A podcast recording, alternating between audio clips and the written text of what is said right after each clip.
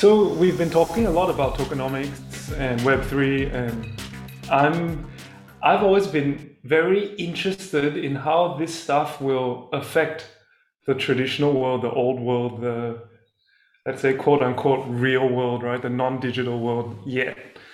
Um, and with all the Russia and Ukraine stuff going on and the fallout from the conflict with I'm watching it unfold from here in Singapore and I'm kind of horrified that at the at the derivative effects of the war, right? Like so there's the impacts of the war directly in Ukraine, you know, people getting killed, etc. But to see the reactions from governments around the world, right, to to try and do what they believe is right, right? But to me, the collateral damage that things like you know massive sanctions and uh, shutting off energy supplies and deciding to close foreign reserves, you know, shut like cancel central banks, stuff like that, just got me very alarmed, right? Because I'm I'm quite aware that we're only able to live the way we live now because of a billion different checks and balances that are like super finely tuned, right? So that everything fits, like so that the resources that we have can be shared globally in as good a way as we can manage, right? And this system has been slowly evolving over the last, what, 50, 100 years, you know, getting more and more sophisticated. And now the world's carrying, what, seven, eight billion people. That wouldn't have been possible 100 years ago because we wouldn't have been able to distribute those resources um, as efficiently as we do now, right? And then, so I just on one of our calls, I just said, "Hey guys, what do you think about um, Web three or decentralization? How can that help us now, right? When we see, or let's say, I'm worried about certain centralized power, uh, central, centralized authority figures just taking an axe to like this global machinery, right, that is used to distribute resources." you know people are just unilaterally just taking chunks out of it and saying oh sorry i'm doing this because you're a bad actor or you're a bad actor and i decide i'm taking this out right of this whole energy food communications travel infrastructure. So then i just you know asked you florian and lovis uh, what did you guys think? Like how how can decentralization maybe help us going forward as a as a species or as a culture however you want to put it right? Like can i know how decentralization has given people a chance to opt out from say inflationary financial systems right? But how can hopefully we i don't know if we have an answer but maybe we could just have a discussion on how maybe decentralization could help make us more resilient to these unilateral action right by certain people in power. Um, yeah. and then maybe we will show in the show notes too right? Like we're i think we're all somewhat of a uh, fan or if not a fan at least interested in what this balaji um, dude has to say about the future and the network state right so i've just listened to his um, latest podcast. I think it was Farnam Street on Farnam Street. Uh, we'll link it, but uh, it was two and a half hours of very mind expanding dialogue. But yeah, that was kind of a long winded yeah. intro, but just that's that's why we thought we'd come together to just maybe discuss that. Yeah. Yeah. Yeah. So I, I think like this um yeah, this whole network state idea and in a way what we are currently doing with the tokenomics DAO, um, yeah, may be able to give an give a little bit of an answer where it could be heading. Because like the when you when we talked about it, the first idea that we that I had was like, you know, the the current structure that we're building with this DAO is that we have people from all over the world um, participating in this and and and showing up and doing something like adding some value producing content um, joining on consulting gigs or doing education or managing the dao. Um, and, and that is something that would have been not impossible before but like very very difficult for an early stage startup like to have employees from all sorts of uh, parts of the world right? And um, how to even align them and things like that. And so i think balaji's network state theory is like that these state borders or country borders don't matter anymore. And in a way like the the dao that we're currently creating um or like other daos as well they are in a way that already right?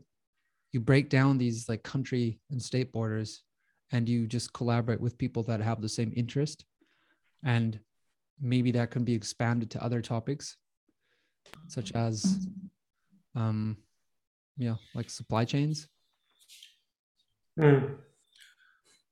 we were also talking about um, the the, the we, we were saying like with state borders right like web3 helps with those things like with the DAO, like you mentioned. But then, in terms of things like uh, commodities, right? What happens when a state actor says, "Hey, you're not allowed to buy commodities from this group of people"? Let's say, right? Like how. it sounds, I don't know, initially it feels like it's impossible to get around that problem, right? Because they have the guns and they have the jails. And if they say you're not allowed to buy food from this guy across a border, if your choice is to starve or use a decentralized platform somehow to still buy from this person, I guess how, how would it work, you know? Well, I'm not, yeah, I'm, I'm not sure if a decentralized platform would help um, yeah. in like buying it because buying at the end is just like this, the payment that you have to make, right? And you, you'll, you'll like place an order with, with them for the commodities. And that's something, I mean, you could do that decentralized maybe, but I don't think it will really help you because the delivery then that's the problem, right? Like mm, how do they the then, logistics like logistically and ship the physical goods over to you even though you're not allowed to actually have even made that transaction, right? I mean, maybe what it could do is like align all these different people in a way.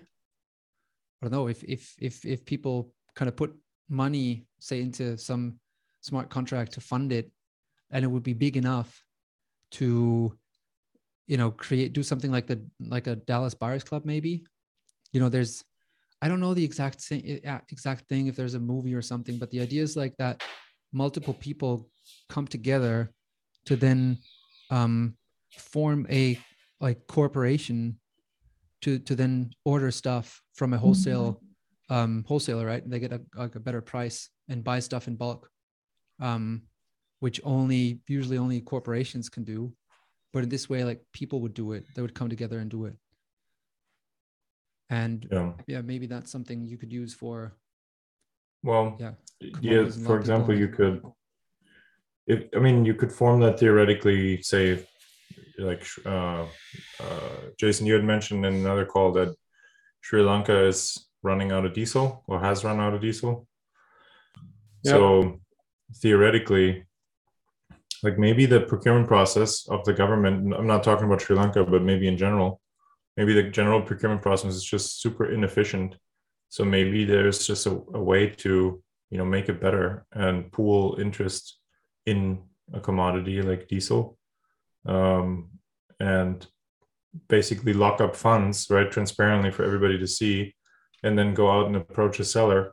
And of course if that seller is sanctioned then that will make it illegal to bring that fuel across into that country, particular country where the buyers are. But let's assume that there's a you know a global market with lots of sellers who aren't sanctioned. Um, so you could, I don't know, you could probably help private entities organize more efficiently in that way, um, and the seller would have heavily reduced risk, right? Because maybe usually they wouldn't sell to private people because they don't know about payments, blah blah blah. But if you had it on a on a a Web3 protocol where the funds are clearly visible and they're somehow held in a smart contract, then it takes out a lot of the risk, right? So you you kind of solve that trust problem, I think.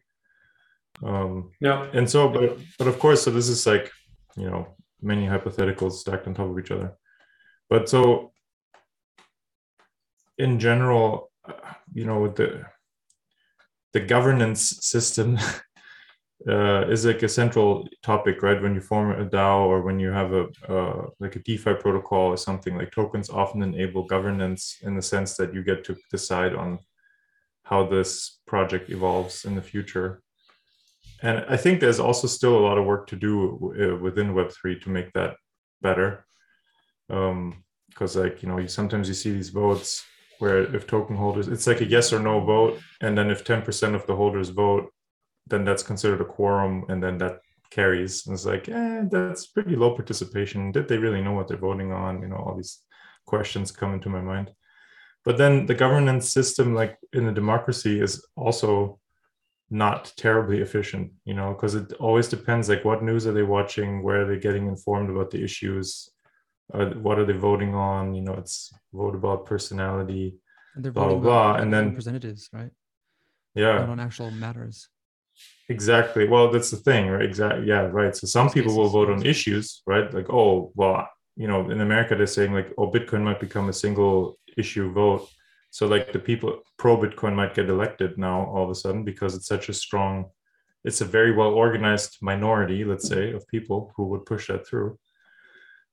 But then, and so like I think that's cool because I'm pro Bitcoin, but now does that reflect the majority interest? I don't know, you know, maybe. So like, um, where where sorry, it's a long ramble, but like there's several areas where I think Web3 can help. I think one is uh, this idea of immutable information, like make uh, you know freedom of speech essentially, like for people and entities being able to share their message without it being censored. I think that's one issue that's kind of flared up in the last couple of years. Um, this idea of governance because like oh you know people like in europe they always like to say well switzerland has a direct democracy where people can like directly decide issues rather than have their delegates vote. But that's that's was considered so far super inefficient because we didn't really have technology to make it efficient. But that could become possible right? It's it is very conceivable that in the european union with 550 million people they could absolutely vote somehow via an app on their phone on issues. If it was Web3 based, then you could also verify that it's not faked and so forth. I mean, it's a big engineering challenge, but it could be solved. So like there's there's many there's many like little puzzle pieces that I could see where Web3 can help. Um, or maybe we need like a Web3 lobby yeah. Since since our government's controlled by law, like rich people, rich special interest groups lobbying, right? Maybe the majority interest can, um, through something like a DAO, just you know make sure well, that the government that they have is is one that's um, well that's supported by that. the grassroots. Yeah. Hmm? I think I actually read about something like that, where like they were putting together some funds to um, install someone in Washington to lobby uh, pro Web3 and crypto. I mean, w- we are definitely not the only ones or the first ones to think about this because right. obviously that's the that's the thing to do. If you have a lot of capital, you'll put somebody there or multiple people there that do what all the other industries do, right? Buy the politicians yeah. and and make them to do stuff in your favor. And um, I was actually thinking about it, like after our call the last time, maybe it won't happen overnight, right? It won't happen super directly, but the whole maybe the, the key to decentralizing these things is has already like the first domino has already started, right? Like if if the financial sphere moves towards a decentralized platform, then a lot of these things couldn't probably couldn't even happen now, right? Like you if if money is decentralized, then this unilateral power actually starts to fade.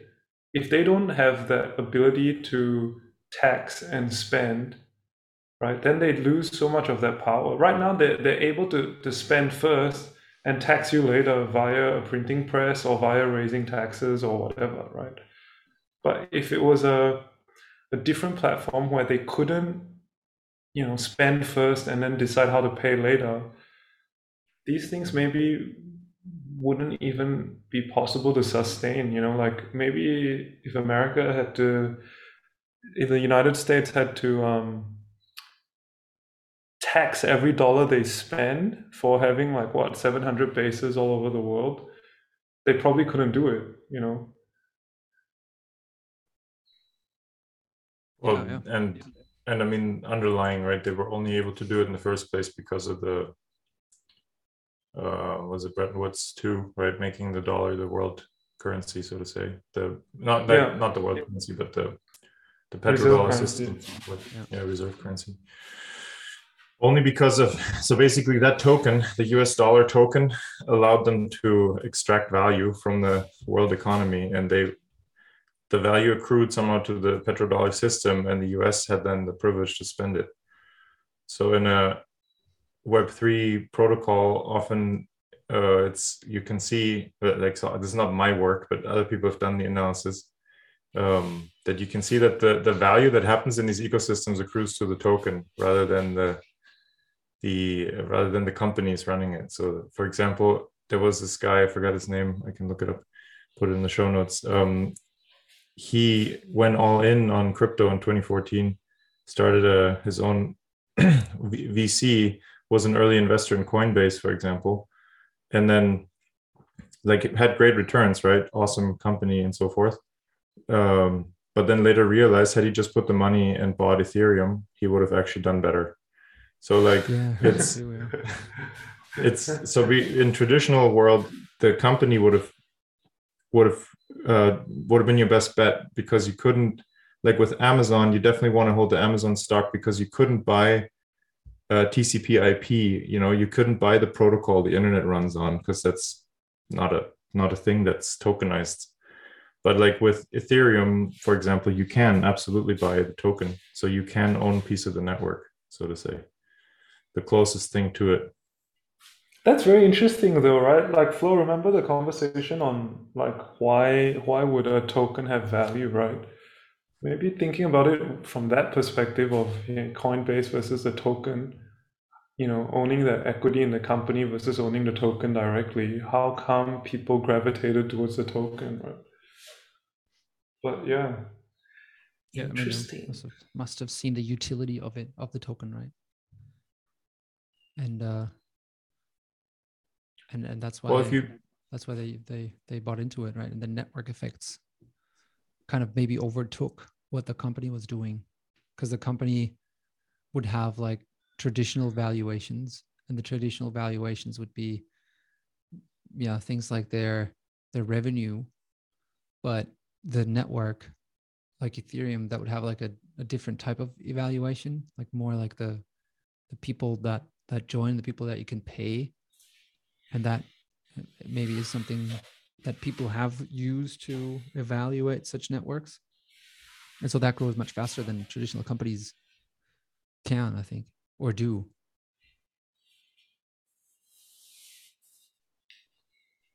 That makes well, sense. Let's, I mean, so for me, if I think about it, let's assume that, um, and there's, and there's a hole in the logic, but let's assume that Coinbase would only be an exchange for buying and selling Ethereum.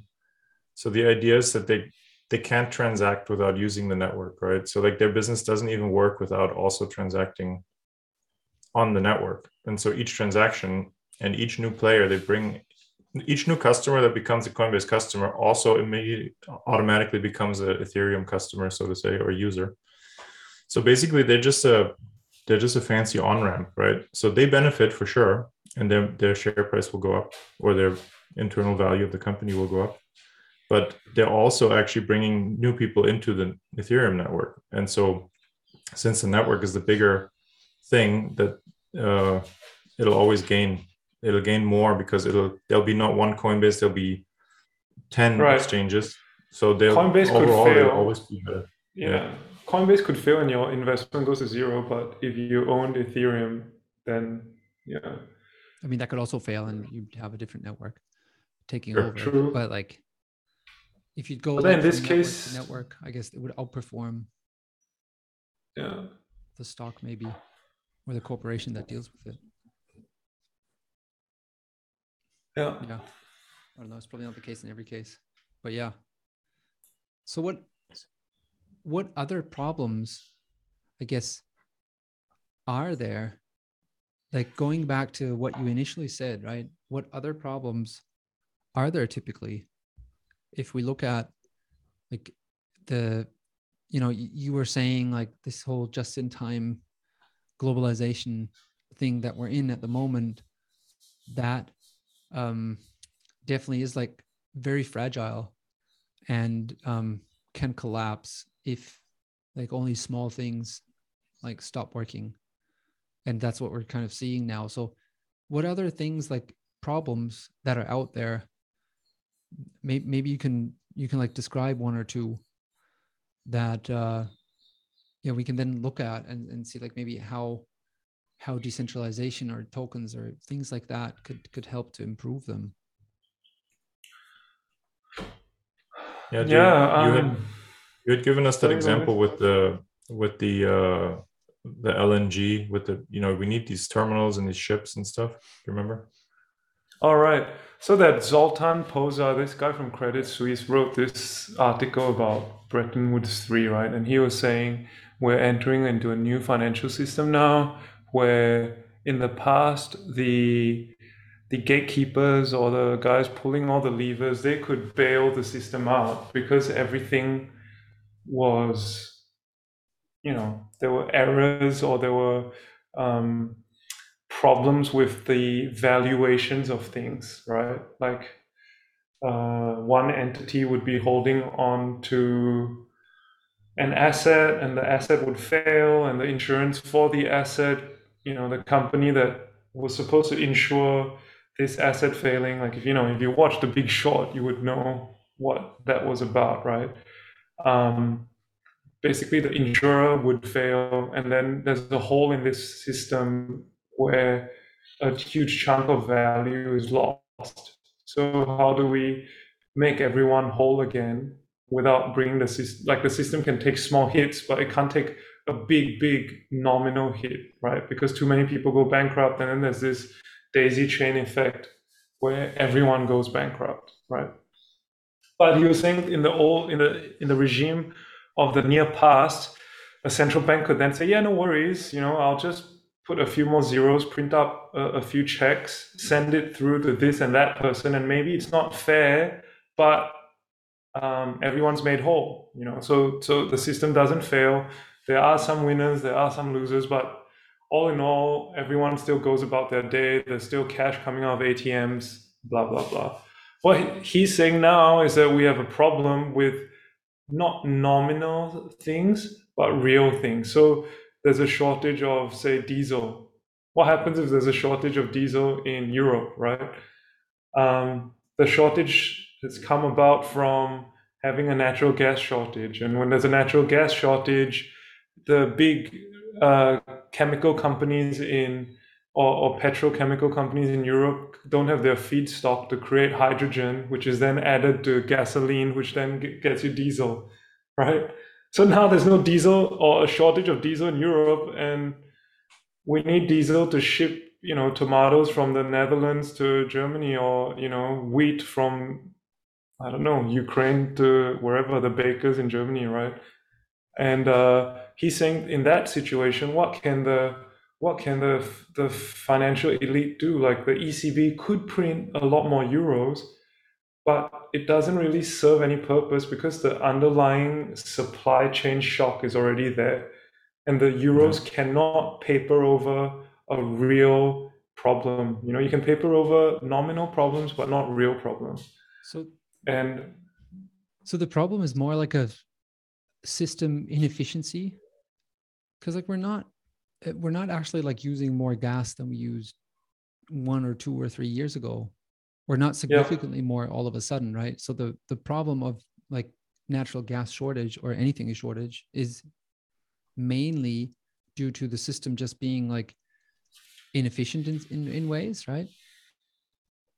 So maybe that's something that could be addressed. Yeah so in this case this case it was it was it's this thing where there's an issue with political decision makers making decisions right without problem maybe maybe not i don't know but they might might not have understood the the flow-on effects of their decision, right? So their their incentive is to get re-elected, and their electorate wants to hear that we can live in a world where we don't need fossil fuels anymore. Let's say.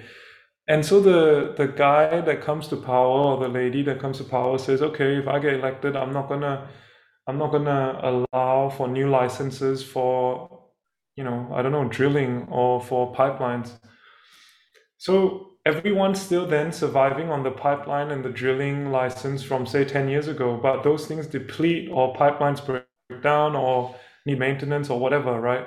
And populations grow and so the system needs to evolve. But then when there's a political decision that's made to say you're not allowed to invest in upkeep and maintenance, then you start having shortfalls. Um, so I guess it's a gradual thing until one day somebody, you know, like how panics yeah. usually happen, it's right? Much, it's always. Yeah. Well, I heard um somebody mentioned this really famous line right from Ernest Hemingway uh, where they were asking him, "Hey, how did you grow, go broke?" And he said, "Oh, I went broke two ways, right? Slowly, then all at once." Yeah. And I think we, we, we, as human beings, you know, our behaviors are often non-linear. You know, nobody cares about nobody cares about paper straws, plastic straws until suddenly everyone cares about it, right? Um, yeah i mean like but then the the problem is again like regulation and um political um fuck ups would be the yeah, right english well, word maybe right? Um is that french or english? I don't know. But i guess then, like, to make a, a really dumbed down oversimplified analogy right it would be it would be similar to somebody, a king, saying, "Hey, I don't like my neighbor for whatever reason, so because of that, my whole country is going to starve, and that's my decision." Sorry, you guys, but to me, this decision is super important. You guys starving is less important than me punishing our neighbor. So we're going to starve, right? So, yeah, so I guess in that way, you can say the system is inefficient, right? Because the, there is that bug, let's say, in there somewhere that allows for these decisions to be made in the first place yeah but i'm just i'm just trying to think through like what what we could solve. And i don't think that decentralization can act, like i mean yes maybe but that's like very very very long shot. I don't think they can solve like the regulatory side. They they don't they can't solve the king problem.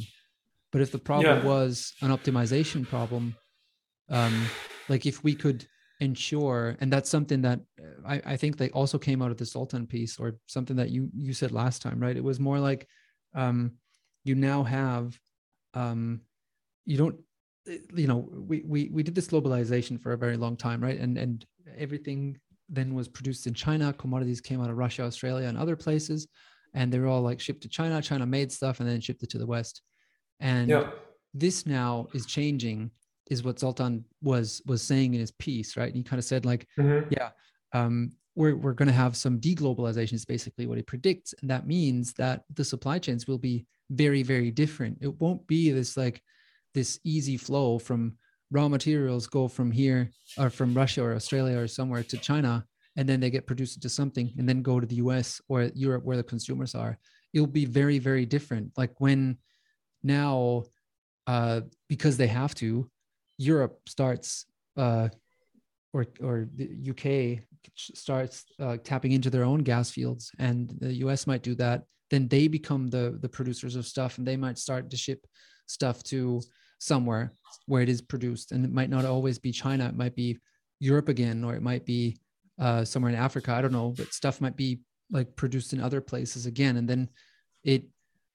Well, yeah, it, there still might be this whole regulation side of things, but let's say we can't touch that so the only thing we can solve for is like the whole um i guess like efficiency right how do we get stuff from a to b in a better and more efficient way. And i think like that's something that maybe decentralization can help with.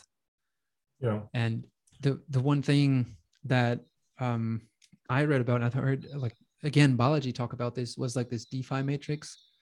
Um and and he said like when everything becomes available on chain then mm-hmm. everything can be like traded with everything on chain i think that's kind of the idea right? And i i know about it because i did research for this piece that i wrote about uh, like on citadel.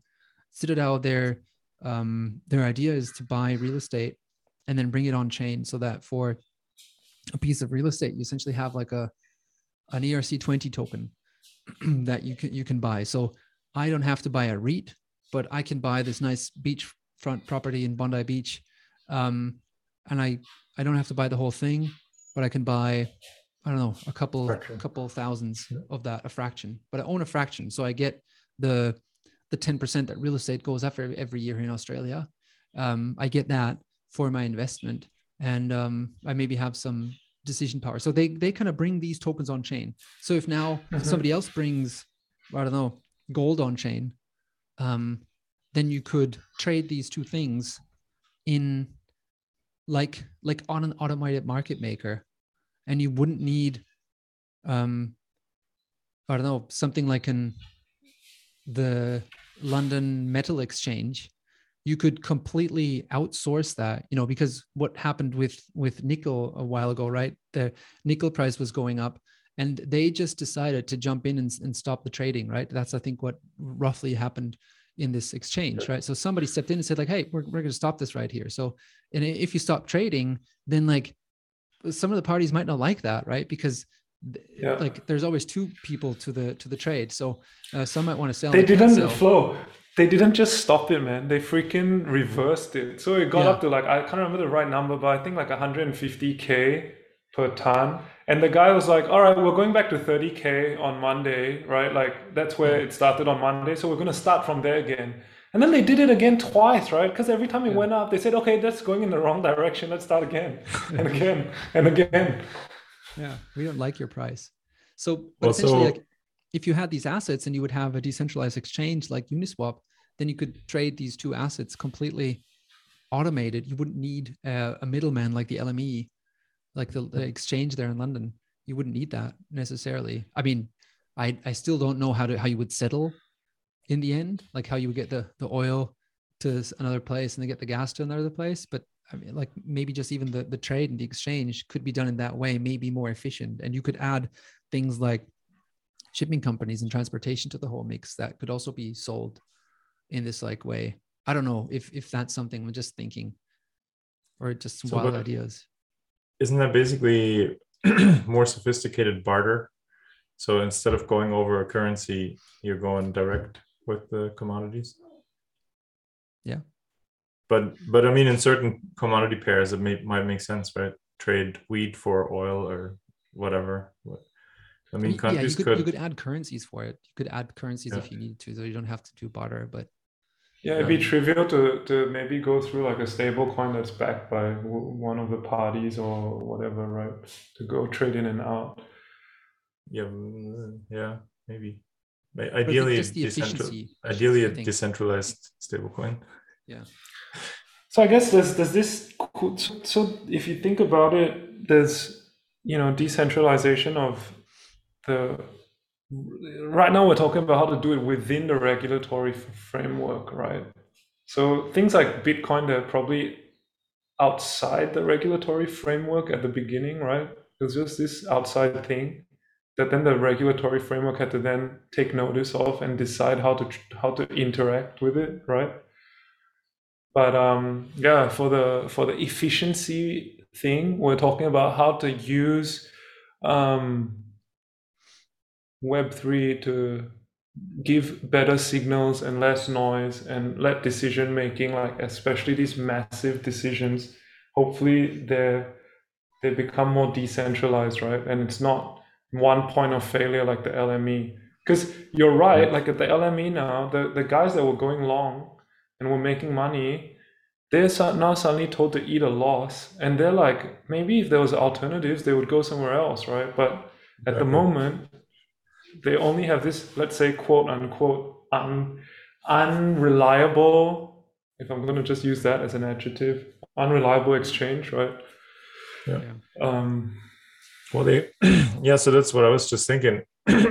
so there's, there's there's tons of criticism of uh, capitalism in general, right? And then when I have, and so I'm generally speaking uh, pro-capitalist, pro-capitalism. Um, you know, very much like I'm pro-democracy. I don't. I think like what's the famous quote? Like, yeah, it's a terrible system, but it's the best one we have, or something. But the thing that's happened, and I think the, that that what causes these inefficiencies is not by nature born from democracy or capitalism, right? The stuff that people I think are upset about, and they say, "Well, this is always because of this, you know, bullshit capitalism," is um is like, well, when you then dig into it, it's like, well, what are you upset about? It actually, in my opinion or my experience so far, comes down to somewhere where there is um, regulatory capture or where exactly what you're describing, there is a centralized point of failure that has somehow got captured and makes decisions in the interests of one group right so it's a it's a very undemocratic decision that happens and that's has knock-on effects which then pisses people off and then they say oh this is all capitalism's fault or you know and but it's it's hardly ever true because these systems are super um, complicated. And i mean these supply shortages looks like are very much caused by central entities interfering with the free flow of the market. So and then people turn around and say well there's a gas shortage. And it's like well that's maybe what they say on the news but like how did the gas shortage come about? Like what are the what is cause and effect of that and then when you dig into it very often you do find there's a regulator who made a decision that was not very well thought through. And then it has these unintended effects. And on, and the world is the world is uh, run by unintended consequences right? Like the unintended consequences are almost always more have a much bigger impact than the thing that you're trying to do. Um the cobra effect. Yeah. Yeah exactly. So so with that i so like you know having said all that i do think that there's massive opportunity in web3 to bring in this these you know these trustless mechanisms where decisions are made um, more efficiently and less corruptible so to say right? Because if you have or more, automated or more democratically more democratically right? Like that people actually get the chance to decide hey okay we, we hate what putin's doing. Let's yeah. let's not buy gas but yeah. we we we we own the consequences that okay we're going to go dark this winter and freeze right and and mm-hmm. maybe with a with a decentralized voting system you could do that direct democracy thing to say hey yeah do we go ahead with this or not then it becomes like again this like information asymmetry right and that's probably more the problem because if if the votes just like are we going to stop buying putin's oil or gas to punish him or not then most of the people will say like of course i'm for like punishing him and not buying any oil. But they don't see the the trickle down effects that if they don't buy it if they if they stop buying it then we just won't have enough. We can't heat so it's the framing of the poll and it's the framing of the poll yeah and that and that can i guess like in a lot of cases still be tricked. So in like, like you said in the beginning like we said like this DAO vote where you need like a 10% uh, quorum and most people don't even know what it's about it's going to be the case in every vote or in, in a lot of cases i mean nowadays it's much easier and much uh, better to access information but still will people access it even if they can will they look into the whole thing i'm not sure yeah, right? yeah. so maybe that's more of a problem and not this decentralized governance um, well, that you, would help it. And then you get into this whole thing that uh, how do people get information, right? Because we're all assuming that we're, you know, the internet is open and free, and, and unfortunately, I hate to break it to you, it isn't, right? Um, yeah. Big Maybe tech companies change that. exactly. But yeah, but I mean, there's tons of places where you can listen to experts talk about this you know there's very in, like independent studies have been shown that there's strong political bias in even like something as trivial as a google search result right so that means we're all being influenced and we don't even know it. And, and that's the crazy part right? If i if i was like well i find everything on my search engine like you have to assume some level of uh, like unbiasedness right? But it's not the case. We're all in our bubble. Uh, and that's uh yeah that's a that's a super tough not to crack, uh, and I mean I don't know how to crack it, but I do know, and the thing that motivates me to work in Web three and figuring this out, and also like doing it on the micro level for our DAO. Um, if we get it right there and then help other people get it right in their micro situation, it will have an effect, right, for the macro picture long term. So that's what makes me really optimistic. Yeah, it's like the people um, change, right? If you show the people yeah. that there's a different way to do stuff, like mm-hmm. in and and and I see this like in the in the DAO world, right? If you show people that there's a different way to work, will mm-hmm. they ever want to go back? Like you know, with the pandemic, what I really liked was mm. that you know all these lockdowns. They I've been working from home for like most of my working life because I I just was a consultant or um, did, did that most of the time, and then I was lucky enough to work for a company which I work for now, where I can just work from home. Um, and uh, that's something like people during the pandemic has just just experienced the first time right? And now they're like oh i'm not going back. This is so cool. Right i'm not gonna i don't have to commute for an hour. Or people even like here in sydney i bet many people moved from the cbd or somewhere else they just moved to the beaches and said like why not live on the beach if i don't have to go exactly. to the office anyway? Or do it once a week or twice a week. So it's kind of this people change that has now happened. I think that's going to happen in a lot of other areas as well work wise right? So if you could work for um, a corporation with like 100,000 employees, strict hierarchies, all this stuff where you have to do like training every week, you have to go to the office every day, uh, you know, from nine to five and all that kind of stuff? Or do you want to work um, in a very flexible setting? You might even work more than, I definitely work more than that. You might, you might even work more than 40 hours, but you can, you've got your own terms, right? You can start six in the morning if you want to um, you can take like a three hour lunch break and, and go surfing or spend time with your kids. Um, and, and then you can work from eight to 10. Uh, but like you can decide all of that and it's like super flexible. And if you want to take a month leave, you, you can. If you want to go to a different country and work from there, you can. And um, yeah. And then I think if people see that, they don't want to go back. And like also like yeah. this whole, they have a say maybe in what happens in the company.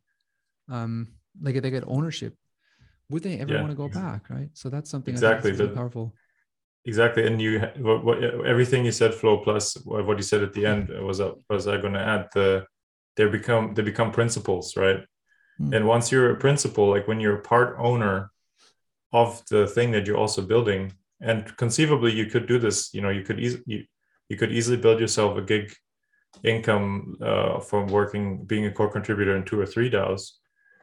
Um, you be, you start acting like a like a business owner, right? Rather than oh, I'm an employee, I punch in, I do my thing, I do what I'm told, and I punch out. And it becomes like, and I've seen this with because I mean because that's what I've been passionate about for my adult life uh, is entrepreneurship, and I've encouraged tons of people to do the same. And like, for example, like my sister, you know, she has she's a excellently trained uh, German hairdresser, uh, she has a she's like a master hairdresser now, but she for a long time didn't own her own business, and so I was like, do it, like go for it, and like man, her life has changed not just because she makes a little bit more money, but because she now owns her time, right? She can work as much as she wants. She has she owns the client relationship. You know, they come to her rather than to the business where she works. Like, and it's a completely different outlook on life. Like, it, it, it's it's like really this maybe I don't know if it's fitting because this, this meme has been abused, but it's like being red pilled, right? so like you see the world a different different way now, and I think if we can do that, um, uh, Flo exactly like you said, the people change, and I think that change will lead to macro change over time, right? Yeah, you uh, Flo, we didn't. It's so true, Lovis, and you made me think of um, stewardship. You know, when we were talking about principal versus agent, right? It's in some ways you're. If I was to be super explicit, okay, it's a bit of a huge. Okay, it's a huge exaggeration, right? But you're like saying you're gonna be a babysitter for kids the rest of your life, or you're gonna have your own kid, right? Like you're both, both in both instances you're looking after a child. One's your own child. Once once you're getting paid to look after somebody else's child. And i think most people would instinctively grasp that the interactions you'll have with the kid you're babysitting or, or being a teacher to or whatever or your own child will have some differences somewhere in there right? Like it might be hard to quantify but qualitatively you would say yeah of course that person's treating that kid differently it's it's it's his own kid right or her own kid um and and you know when you i send my kid to childcare and I think uh, there's this rule, you know, if you're a childcare teacher, you're not allowed to be in a class where your own child is in, right? Mm-hmm. And why is that? Why, why is that, right? Yeah. Good rule. Yeah. yeah. So um, with a DAO, it's like everybody has, or when you have ownership in something, everybody feels like there's this stewardship aspect that something needs to last for the next generation like your time your time scale when you make decisions is suddenly time preference is suddenly so much longer right that event horizon you're looking not till my next paycheck not till my next bonus but no this thing's this thing's going to be passed on to the next generation right mm-hmm. Yeah yeah maybe generations also, not long but like they definitely have a longer time horizon yeah yeah I mean, even with equity stuff, right? Like if you own ownership in an asset, you can pass that on to your kids. You can't pass your job on to your kids. Yeah, that's very true. You can't even pass your retirement account on to your kids most of the time. Unless it's, I mean, so this is right. So I'm talking about the German system, right? In Germany, you pay a percentage of your wages, whatever you earn, your salary, into it. And then once you retire, uh, currently at 67, you get you can receive money right? But once you pass away it's done. You can't pass that on because you don't own equities like in a 401k like in the us it's a different system. So that's why that's why i just said that. Yeah. No, but you know, Lovis, I was in Australia, right, and I was explaining that to my Aussie cousin, right, who puts a lot of his money into and invests very actively in his superannuation fund, which is basically the Australian version of like Flo would know it in more detail than I do, right? But when he heard that, he was like, "What? You can't what?" And you know, and then when you tell him that there's huge taxation on inheritance, right? He goes like, "Ah, but everything I'm doing is actually for my kid. Like, so if if you're gonna take all of that away, why would I work so hard? I might as well just go, you know, chill somewhere and work like eight hours a day. And if I fuck up, I don't care, right? Because uh, the only because like, he works freaking hard, right? He's a very industrious, very creative person, and him and his partner, like he's he's he's the the mother of his child, right? They they work super hard and they're keeping it for the next generation, literally, right? Um, yeah. So he couldn't grasp that idea. Like he was like, oh, so if if if I'm forced to put a huge chunk of my savings in something that will not be passed on, why save? Yeah, and I guess like ownership well, changes that. Solidarity, right? You're funding the system for everybody in a way. That's true. Yeah. But well, yeah, but then and so and that's fine, and that's a nice idea as well, and it works sometimes. But then when you hear that the inflows are significant and they whoever's managing that central retirement fund can't even manage to produce a two or three percent return on the capital they get, then you're just like, well, why won't they allocate why won't they allocate 5% to bitcoin? You know like there's ways to boost that uh that return.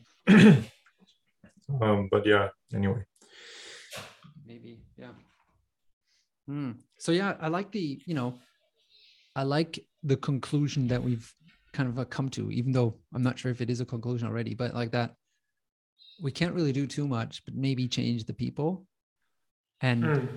that might it would take some time but if the, the more people get accustomed to having ownership voting for stuff in like in like direct votes like like like we, we would do in a dao or in a web3 setting that would be uh, possible to do it that way the more people w- would would think like i want to do this in my in the in the country i'm in. I want to do this for the i don't want to walk to the ballot box and like like get some representative that promises whatever and then runs off, gets lobbied, yeah. and then does something completely different.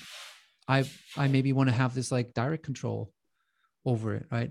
And I want to have like better control measures over this this person if it is a representative, or I want this direct avenue of voting or information or I don't know what, right? Like this, like, compl- like maybe even incentives. Like, you know, at tokenomics that we think about a lot about incentives. I mean, like that's what we do all day. Um, and if you could kind of change the incentives, I guess, in the traditional world, as Jason called it, then if we could engineer these incentives again from scratch, I, am not sure if we if we do it the same way, right? But it's hard to change yeah. when it's already running. It's easy to start a DAO and create a completely new thing, but you can't do this with uh, a state, right? I can't just found my own state here in Australia and then uh, make up some nice regulations and rules, and whoever wants to can come over. That's unfortunately not possible. It would be really cool, though. Well, yeah, but you know, the, Balaji, I think, has an idea, right? yeah. How to do it. But yeah, I I, I agree. It's so it's cool to to come to that sort of semi conclusion. The fact that on a very basic level, if we come to have ex- different expectations on how things should be run, um, and we see the we come to understand the value of ownership, the value of being a principal, right?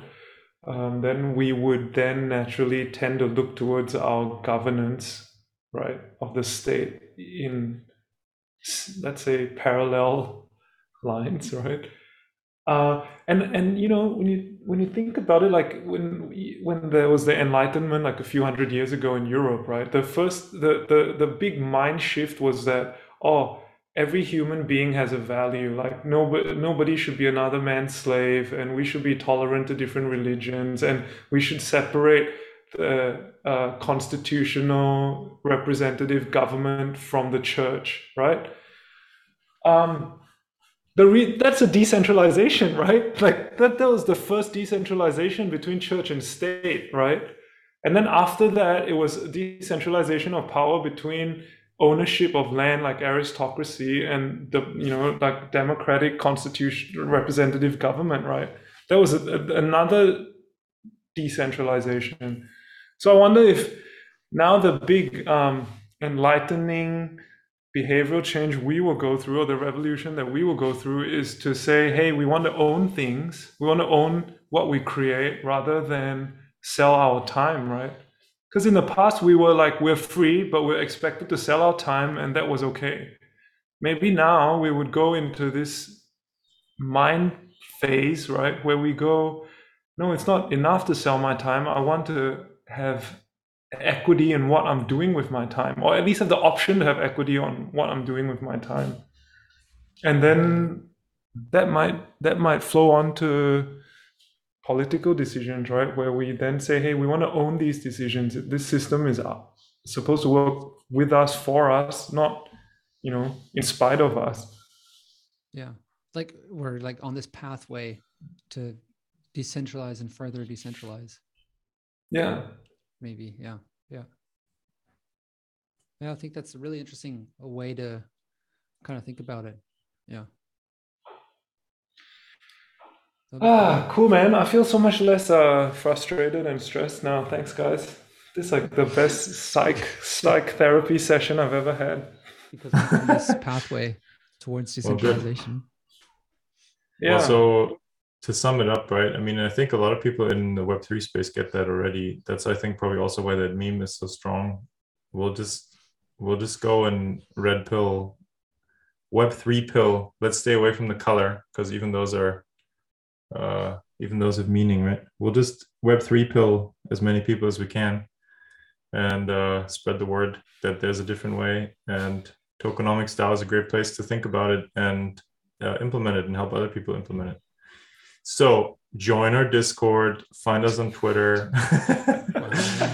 do all the things get in touch, subscribe Damn. to the Substack, follow on Medium, and um, we're just getting started. So it's pretty cool. Lovis is the yeah. king of the unexpected plug. Yeah. it's like in every every podcast we are like, is it gonna be now? you should some you should do that like random times throughout the podcast, just somewhere. We can do it like these really annoying YouTube ads where we can just we I'll re- we'll record a couple of standard ones and we'll just cut them in in the middle yeah. of the episode. Yeah, just when it gets like exciting, sometimes I'm like, they just finished like this amazing question, and you just want to hear the answer, and then they got like. Oh, we're going right to a sponsor. Like 15 minutes later, you're like, question again? Yeah. yeah, that's when I break my iPhone. Like that's when the iPhone flies across the room. oh, brilliant. Cool guys. Cool. Want to wrap it up? Yeah, let's wrap it up at that on that high note. Thanks. Yeah. I think I wasn't sure where it's going to go, but I think uh, we had a nice conclusion to it. So thanks for listening.